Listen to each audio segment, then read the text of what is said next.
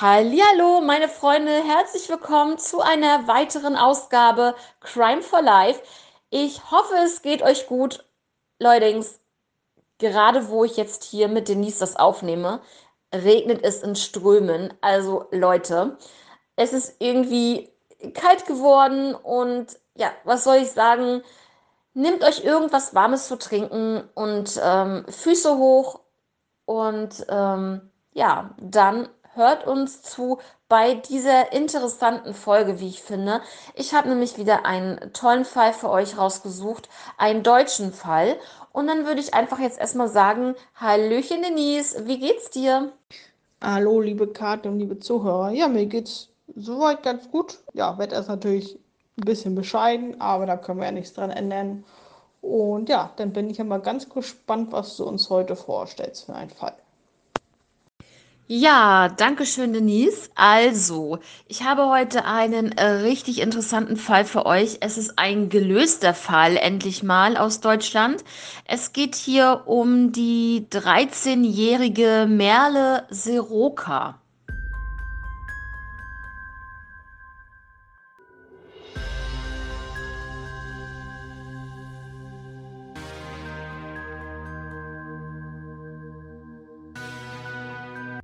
Ich erzähle jetzt euch mal ein bisschen was über Merle.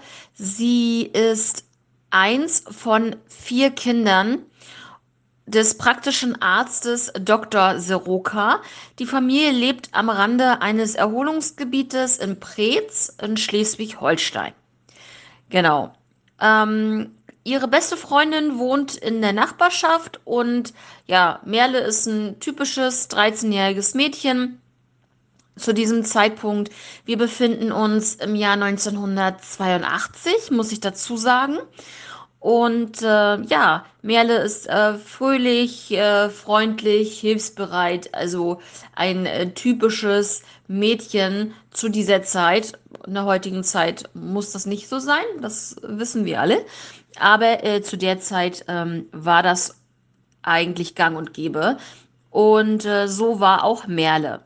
Sie hatte eine 15-jährige Schwester und zwar Maike, mit der teilte sie sich ihr Zimmer oder ein Zimmer. Sie war auch im Turnverein tätig und äh, die Familie hatte zwei Jagdhunde namens Dinka und Dina. Ja, dadurch, dass die Familie vier Kinder hatte, die zwei Hunde noch dazu, war es halt wirklich in der Familie nie langweilig und ähm, Trubel herrschte an allen Ecken und Enden.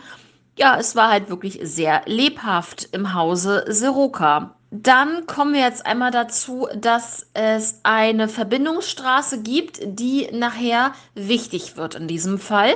Und zwar ist das die B76. Sie verbindet Lübeck mit Kiel. Und da kommen wir nachher nochmal drauf zurück. Aber nur damit ihr schon mal Bescheid wisst, dass die B76 in diesem Fall eine sehr wichtige Rolle spielt. Ja, kommen wir nun zu dem Tag, der in der Familie Soroka alles verändern sollte. Es war Sonntag, der 29. August 1982. Es war Ausflugsverkehr unterwegs, auch auf dieser B76, ja. Die Familie frühstückte noch zusammen und die Eltern wollten an diesem Sonntag einen Ausflug machen mit ihrem achtjährigen Sohn. Und zwar sollte der Ausflug nach Dänemark gehen und zwar zu einer Ruderregatta. Da Merle in diesem Jahr, also 1982, in Konfirmandenjahr war, ähm, konnte sie da zum Beispiel nicht mitfahren und musste dann natürlich auch noch zur Kirche gehen an diesem Sonntag. Und äh, am Nachmittag wollte sie dann äh, ihre Oma besuchen. Ihre Oma lebte alleine, ähm, da ihr Mann schon bereits verstorben war. Dieser war auch praktischer Arzt in Preetz, so wie ähm, der Vater von Merle auch. Ja, zu diesem Zeitpunkt, also an diesem Nachmittag, an diesem Sonntagnachmittag, waren auch ganz, ähm, also waren auch ein paar Freunde bei der Oma zu Besuch und wie gesagt, Merle. Und ja, Merle liebte Klavierspielen und ähm, sie nutzte das natürlich immer aus, wenn sie bei ihrer Oma war, dass sie Klavier üben konnte. Und natürlich fanden das die älteren Damen allesamt wirklich sehr schön, dass sie denn auch so ein bisschen Musik, Live-Musik dort hatten. Und ähm, genau. Sie war äh, mit ihren beiden Hunden bei der Oma, ja, und sie war zu Fuß unterwegs, ja. Also sie hat jetzt nicht irgendwie, ist jetzt nicht mit dem Fahrrad gefahren, weil der eine von den beiden Hunden war noch wirklich sehr, sehr jung und äh, deswegen, ähm, ja, ich denke mal, der kannte das dann noch nicht, äh, an der Leine am Fahrrad lang zu laufen oder so ähnlich. Und deswegen entschied sie sich natürlich zu Fuß zu der Oma zu gehen. Und äh, genau, der Heimweg ähm, war dann oder führte dann durch den ähm, Wehrperk Park. Und zwar ist, äh, erstreckt sich dieser Park dann bis zum Haus der Eltern. Und ungefähr um 17.30 Uhr ist Merle dann ähm, von der Oma losgezogen, um nach Hause zu gehen. Zu Fuß sind das ungefähr 30 Minuten. Zu diesem Zeitpunkt, also 17.30 Uhr, als Merle losging, da bildete sich auf dieser besagten B76 ein Stau.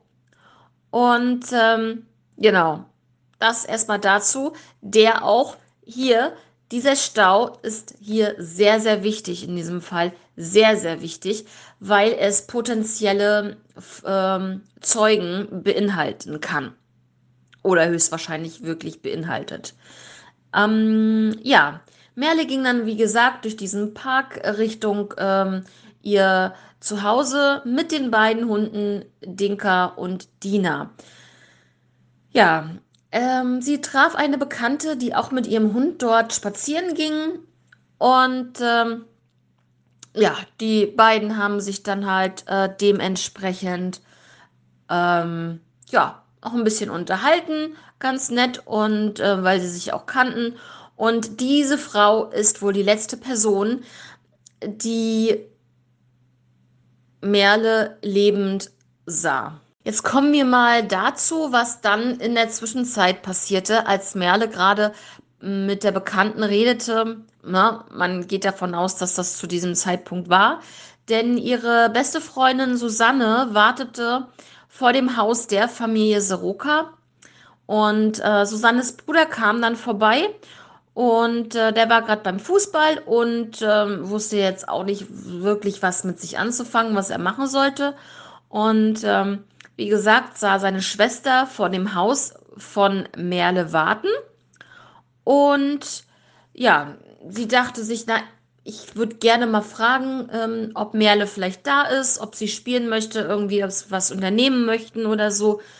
Und ähm, ja, der Bruder von Susanne hat dann auf das Fahrrad kurz aufgepasst und Susanne ist dann zur Tür gegangen, um dort mal zu fragen, ähm, was denn mit Merle ist und so weiter. Die Schwester Marion, eine andere Schwester, öffnete die Tür und meinte, dass Merle wohl gleich zurück sein müsste, da sie halt noch bei der Oma war, nachmittags, wie gesagt, und ja, eigentlich müsste sie gleich wieder da sein.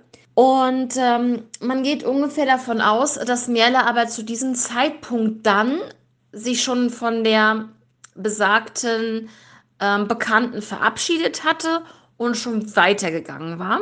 Und ungefähr, man muss sich das mal vorstellen, circa 150 Meter von ihrem Elternhaus entfernt ist dann etwas passiert und äh, zu diesem Zeitpunkt war Susanne noch da und der Bruder von Susanne und ähm, nur 150 Meter entfernt finde ich echt krass, ne? Ja, beide Hunde haben sich dann losgerissen. Die sind dann auf einmal irgendwie, ja, weggelaufen. Und ja, dann ist es passiert. Sie ging eigentlich da mit den Hunden ganz friedlich lang. Die Hunde rissen sich los. Vermutlich haben sie da schon irgendetwas gemerkt. Denn aus dem Gebüsch kam ein Mann und zerrte Merle in dieses Gebüsch. Niemand bemerkte diese Aktion und ähm, dieser besagte Mann fällt dann in diesem Augenblick über Merle her und sticht mit einem Messer, sage und schreibe, 27 Mal auf Merle ein. Als dieses geschah, glaubt Susanne, die ja noch am Haus von Merle ist und wartet, Hilferufe zu hören. Und äh, da merken sie auf einmal oder sehen sie, dass die ältere Hündin ähm, zu, alleine zurückkommt und zum Haus läuft. Und äh, die jüngere Hündin bleibt in der Nähe des sogenannten Tatorts. Ja, nach dieser Messerattacke an äh, Merle flüchtete der Täter dann parallel zur Bundesstraße und ähm, er fährt dort auf einem Fahrrad entlang, beziehungsweise was noch krasser ist, ist, was vorher passiert. Vorher ist passiert folgendes: Der Täter fährt mit dem Fahrrad an dem Elternhaus von Merle vorbei und fährt auch an Susanne und ihrem Bruder vorbei. Ja, und ähm, da kommen wir gleich nochmal zu, aber ich finde das bis dahin schon ziemlich krass. Was meinst du, Denise? Ein anderes Mädchen kommt auch am Tatort vorbei. Sie sieht den Hund, sie sieht die Plastiktüte und im Gebüsch sieht sie eine Kindergestalt oder kinderähnliche Gestalt. Das konnte das Mädchen dann so leider nicht ähm, richtig erkennen. Ähm, Plastiktüte, das ist die Tüte, die Merle mit sich führte, wo sie ihre Noten dabei hatte ähm, vom Klavierunterricht. Genau, das ist einmal dazu zu sagen. Und äh, das Mädchen sah dann, wie ein Mann mit einem grünen Damenfahrrad aus dem Gebüsch kam. Ja, und das war sozusagen so die erste Szene. Sie hat ihn dann beobachtet, wie er da aus diesem Gebüsch rauskam und äh, dann Richtung Haus der Familie Soroka fuhr. Und wie ich schon erwähnt hatte, Susanne sah diesen Mann auch. Es kam ihr ein bisschen komisch vor, äh, meinte sie später, weil dieser Mann hatte an seiner rechten Hand rote Flecken. Und ähm, ja, es war ihm wohl sichtlich unangenehm, äh, da vorbeizufahren, weil er wohl dachte, dass man seine äh, Flecken an der Hand sehen würde und hat somit diese Hand dann in der Gesäßtasche schnell verstecken wollen. Ja, und ähm, es kamen auf jeden Fall komische Geräusche aus der Gegend, wo der Herr äh, gerade herkam. Und äh, Susanne ging dann mit ihrem Bruder ähm, nachschauen. Und ähm, es war, ja, genau, Nachschau. Ja, es ist ja doch schon ziemlich dreist, äh, sag ich mal, an dem Elternhaus vorbeizufahren und respektlos, nachdem er da das Mädchen ähm, mit einem Messer umgebracht hat und vor allem gleich mit so vielen Stichen äh, ist schon eine heftige Sache. Also ähm wie ich vorhin schon erwähnt habe, ist diese besagte Person mit diesem grünen Damenfahrrad ähm, circa 18 Uhr war das, auf der B76 wohl unterwegs gewesen. Der Verkehr kam zum Liegen. Wie gesagt, es war Stau. Der Täter muss Anders geht's gar nicht. Er muss an der stehenden Autoschlange langgefahren sein. Das heißt, es gab sehr, sehr viele Zeugen. Und ähm, natürlich ist dieser Fall aus Aktenzeichen XY ganz klar. Und ähm, da gab es den Filmfall und natürlich auch die ähm, Rekonstruierung der Autoschlange, was ich auch sehr interessant fand mit einem, ich sag jetzt mal, mit einem LKW, mit mehreren PKWs, die dahinter, davor, also wie das ähm, wirklich, ähm, wie die Autos, LKWs, wie auch immer hintereinander dort ähm, anstanden, das wurde so rekonstruiert und ähm, nachgestellt. Das fand ich wirklich sehr interessant, weil man einige Autofahrer, Lkw-Fahrer nicht ähm, als Zeugen haben konnte, weil man sie einfach nicht gefunden hat. Ne? Ja, das einmal zu dieser Autoschlange, zu den eventuellen Zeugen, die es da noch geben könnte. Ja, ähm, Susanne und ihr Bruder waren, wie gesagt, dort auf den Weg dorthin, wo sie, diese Geräusche herkamen und entdeckten, also beziehungsweise Susannes Bruder ist dann in dieses Gebüsch hinein. Man hat also die äh, Susanne hat sich da um den ähm, Hund gekümmert, also um die Hündin, die junge Hündin, die da noch so rumlief, hat sie natürlich gleich erkannt als die ähm, zweite Hündin von Merle, hat sich den Hund äh, angenommen und der Bruder ist dann halt in das Gebüsch rein und hat dort Merle entdeckt. Er hat auch gleich ähm, zu Susanne gesagt, ähm, sie soll bitte nicht ähm, in das Gebüsch, also sie soll bitte nicht näher kommen und ähm, soll bei Dina bleiben. Und der Bruder ähm, ist dann sozusagen auf sein Rad gestiegen und ähm, um dann Hilfe zu holen. Es gibt natürlich auch ein Phantombild, weil natürlich auch dieses äh, Mädchen, was vorher da lang kam, ihn aus diesem Gebüsch hat kommen sehen. Und äh, ja, sehr, sehr interessant der Besitzer des äh, grünen äh, Damenrades, äh, das vom Täter genutzt wurde, wurde später gefunden. Ja. Und was natürlich auch interessant war, der Täter hat Fußspuren hinterlassen. Und zwar die Schuhe des Täters waren von der Marke Hummel. Ja, einfach nur Hummel. Ähm, Ob es die jetzt heutzutage noch gibt, äh, bezweifle ich jetzt mal. Aber ja, man hat das natürlich dann schon eingrenzen können.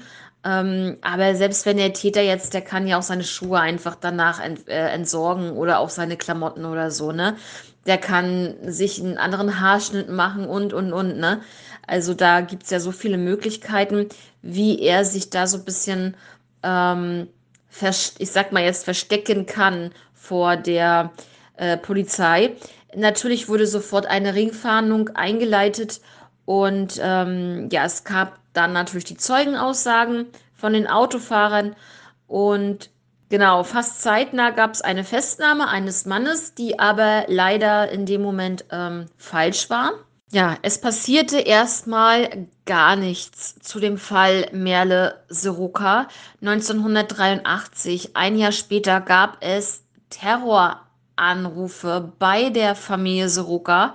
Also das finde ich auch immer wirklich sehr pervers, wenn man da dann auch noch die Familie so am Telefon auch terrorisiert. Ähm, die Stimmen oder die Stimme wurde dann aufgezeichnet und ich finde das wirklich, man muss sich das mal überlegen.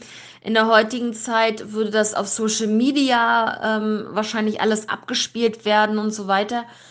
Damals war man aber trotzdem, ich finde das wirklich bemerkenswert, damals, ähm, Anfang der 80er Jahre, war man schon so weit, dass man diese Stimme, die man da von diesen Drohanrufen, Terroranrufen, ja, ich sag mal, aufgenommen hat, dass man diese Stimme abspielen konnte, dass es eine bestimmte Nummer gab von der deutschen Bundespost.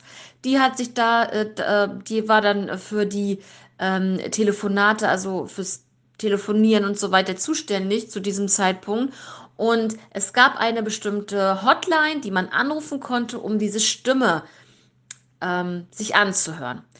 Und ähm, ja, diese Hotline wurde über, haltet euch fest, über 250.000 Mal angerufen. Wow. Das muss man erstmal schaffen. Und es gab einen äh, Verdächtigen, ja, er wurde auch ähm, identifiziert anhand der Stimme. Na, ich meine, bei 250.000 Mal äh, die Stimme an, äh, an, sich anzuhören, äh, da muss ja irgendjemand dabei sein, der diese Stimme kennt. Muss, ja. Und das war auch so. Es war ein 15-jähriger Schüler, der sich einfach nur einen, in Anführungszeichen natürlich, Scherz erlaubt hat. Krass. Ja, also wie gesagt, richtig krass und also echt eine Unverschämtheit. Aber man hat ihn dann dadurch wenigstens gefunden. Das war schon mal was Positives, aber er war nicht Also, weil seine Scherzanrufe hin oder her, er ist nicht der Täter gewesen. Ja, also so hat man zwar ein Kapitel abgeschlossen, ja, aber das andere, ähm, da tappte man noch in, im Dunkeln. Zwei Jahre später dann nochmals, da äh, hat sich eine neue Soko gegründet. Und ähm, zwar geht es um eine einen Hinweis, dass ähm, gerade in diesem Fall von Merle Soroka ähm, es einen äh, Verdächtigen gibt oder geben könnte. Und zwar hieß derjenige Andreas Lara. Er war in 20 Jahre alt und lebte auch in Preetz, so wie die Familie. Er war im obdachlosen Milieu tätig. Naja, untergekommen. Tätig hört sich jetzt, also wenn ich jetzt Milieu höre, hört sich das immer so an, als wenn man da tätig ist, aber er war halt obdachlos, sagen wir es so.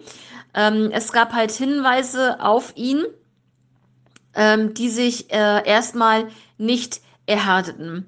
Nach der Tat, ähm, was als Hinweis gilt, nach der Tat hatte er ein verstörtes Verhalten an den Tag gelegt. Wie das jetzt ähm, aussah, kann ich euch leider nicht sagen. Er ist halt sehr auffällig gewesen. Und ähm, es gab eine Festnahme und äh, bei den Vernehmungen gab es da auch ein Geständnis. Und was soll ich euch sagen? Und auch Denise, ähm, sie haben ihn wirklich. Es war wirklich Andreas Lara. Natürlich hört man immer mal wieder, dass Leute während einer Vernehmung einfach ein Geständnis machen. Und dann ist es wirklich nicht derjenige gewesen. Ja, er, also bei ihm was genau anders. Er hat ein Geständnis abgelegt und er war's. Ja, für ihn war dann die Jugendkammer ähm, des Landgerichts Kiel verantwortlich und sie verurteilten den jetzt zu diesem Zeitpunkt, ne, ähm, als sie ihn verhaftet haben, äh, 22-jährigen Andreas Lara zu ähm, der höchstmöglichen Strafe und zwar zu zehn Jahren Haft. Er erstach, also jetzt kommen wir zu dem Motiv, er erstach Merle aus Wut über eine Zurückweisung, die vorher vorgefallen war. Dieses Geständnis, was ich euch jetzt eben erzählt habe, das ähm, hat er bei der Hauptverhandlung widerrufen, aber man hat ihm das einfach nachweisen können, dass er das war und auch, ähm, dass sein Motiv halt niedere Beweggründe waren. Und er hat eine Revision einge äh, eingereicht und ähm, einfach, dass das ähm, Urteil nicht haltbar wäre. Und ähm, ja, was soll ich sagen? Also ein neues Urteil ist dann gefällt worden. Er hat statt zehn Jahre Haft neun Jahre Haft bekommen und hat diese auch verbüßt und ist danach ein freier Mensch gewesen. Ja, ist natürlich heftig, ne, dass äh, er da die Kleine umgebracht hat. Ähm, also da, da, fällt einem nichts mehr zu ein, ehrlich. Ähm, mir fehlen gerade die Worte, weiß ich nicht. Ja, also was ich auch nicht verstehe, wieso man jemanden umbringt, nur weil man zurückgewiesen wurde, weil derjenige nicht genauso empfindet ne, wie die andere Person, ähm, ist für mich irgendwie kein Grund, jemanden umzubringen. Ähm, weiß ich nicht.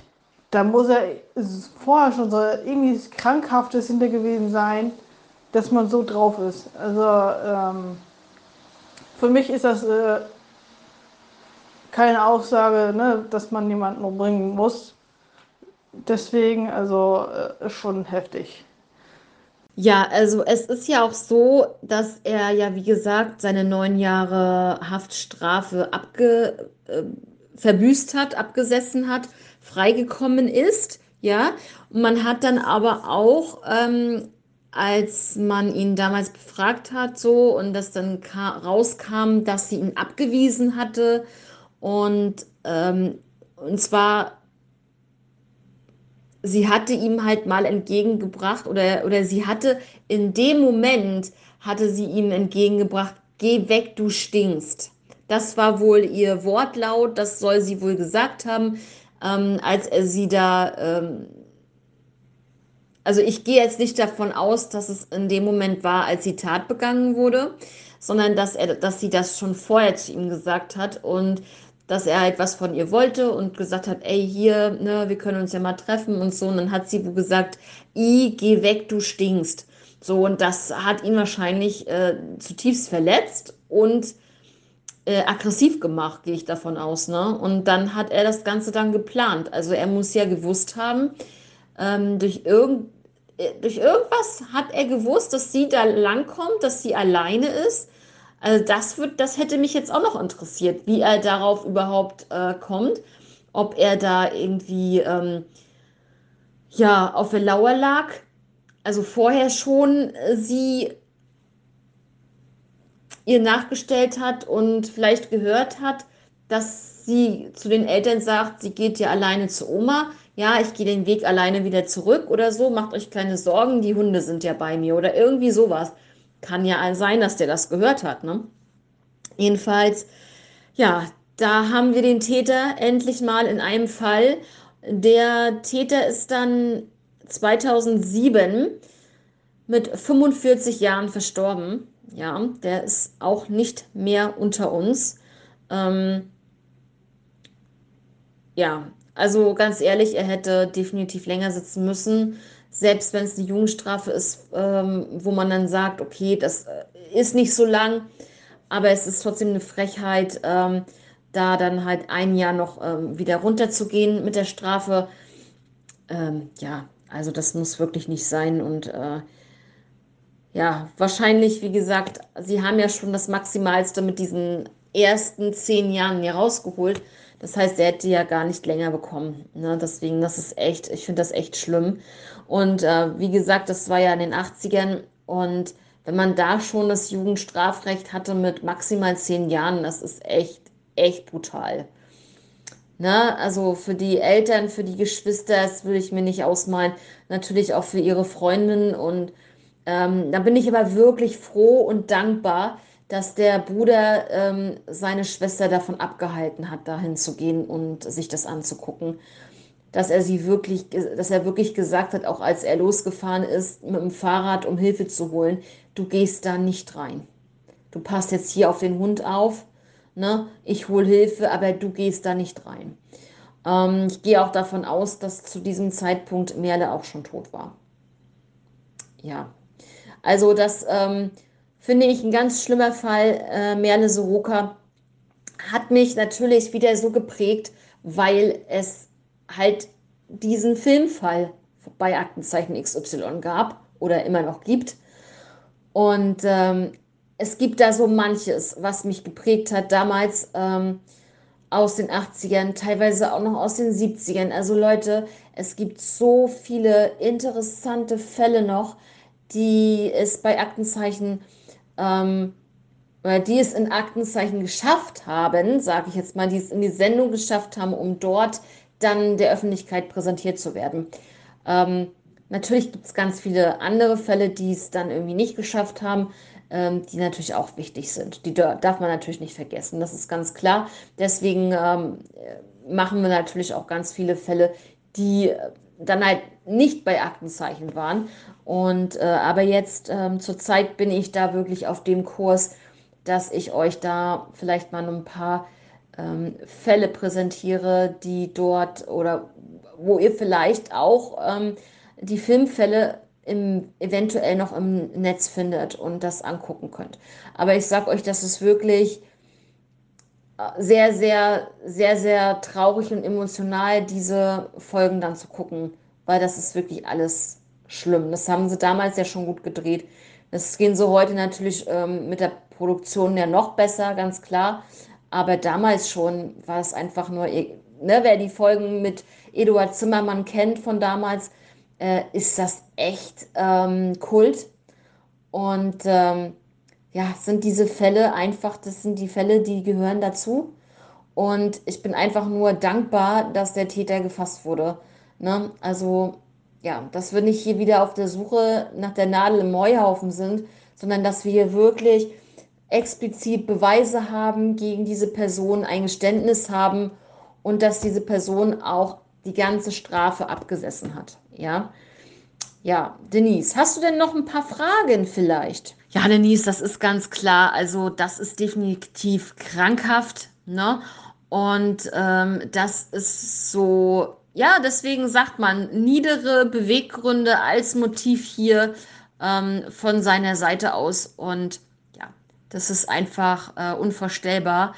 Und äh, ich meine, er war 20 Jahre alt, sie war 13 zu dem Zeitpunkt. Und ja, was hat er denn erwartet, dass sie ihn um den Hals fällt, wenn er obdachlos ist und äh, so wie sie ja gesagt hat, stinkt? Natürlich hätte sie das auch ähm, anders formulieren können, ja, aber äh, eine Zurückweisung ist eine Zurückweisung. Und ich glaube nicht, hätte sie es anders formuliert, ne? Weil geh weg, du stinkst.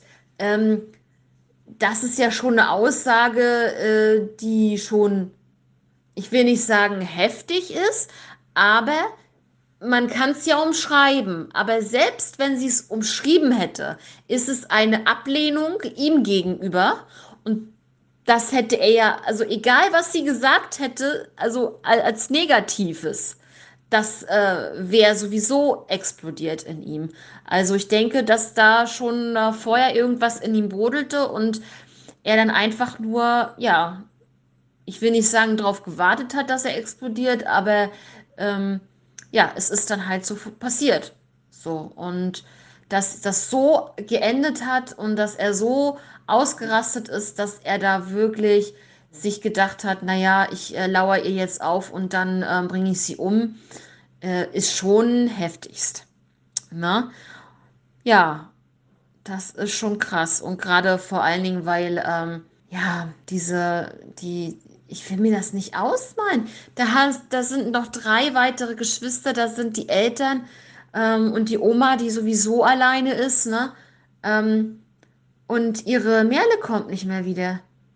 Ey, da kriege ich ja schon wieder, wenn ich so weit schon, also wenn ich so weit reindenke in den Fall und mich so in die Leute reinversetze, das darfst du eigentlich gar nicht machen, da kriege ich gleich Pipi in den Augen. Ne? Also, ähm, dass die Oma dann natürlich ihre Merle nicht mal an ihrer Seite hat. Ne? Ähm, natürlich war Merle nicht das Nesthäkchen. Ne? Ich habe ja davon gesprochen, dass sie natürlich auch noch einen achtjährigen Sohn hatten. Aber trotzdem, ne? trotzdem. So ein liebes Kind, so ein liebes Mädchen, ähm, so noch eine, ihr ganzes Leben vor sich gehabt und vielleicht eine rosige Zukunft. Vielleicht wäre sie ja auch Ärztin geworden einfach ähm, unvorstellbar. Nein, ich habe äh, soweit keine Fragen, weil äh, dadurch, dass es halt ein gelöster Fall ist, ähm, kann man da halt ja nicht mehr so viel hinterfragen. Und ja. Ja, Denise, dann äh, hoffe ich, dass der Fall interessant war und ähm, bin halt auch froh, dass jetzt auch ein gelöster Fall dabei ist, definitiv. Ja, dann, äh, wenn ihr noch ein paar andere Fälle hören möchtet, ähm, vielleicht auch aus den USA oder ähnliches, dann ähm, ja, hört doch einfach bei meinem anderen Podcast vorbei, Time for Crime. Und da würde ich mich sehr freuen, wenn ihr da vielleicht auch mal reinhören könntet. Und ja, dann würde ich euch natürlich jetzt noch ein schönes Wochenende wünschen und sagen, habt eine schöne nächste Woche. Wir hören uns am Samstag wie gewohnt wieder. Dann ist Denise wieder mit einem Fall dabei.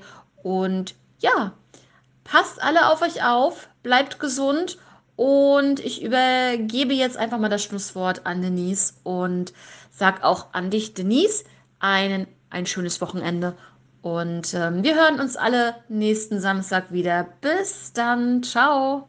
Ja, vielen Dank für den sehr interessanten Fall. Ähm, ja, wir hören uns dann, wie gesagt, nächste Woche, wie Kathi schon sagte. Wünsche euch ein schönes Wochenende. Dir natürlich auch, Kathi. Und bis zum nächsten Mal.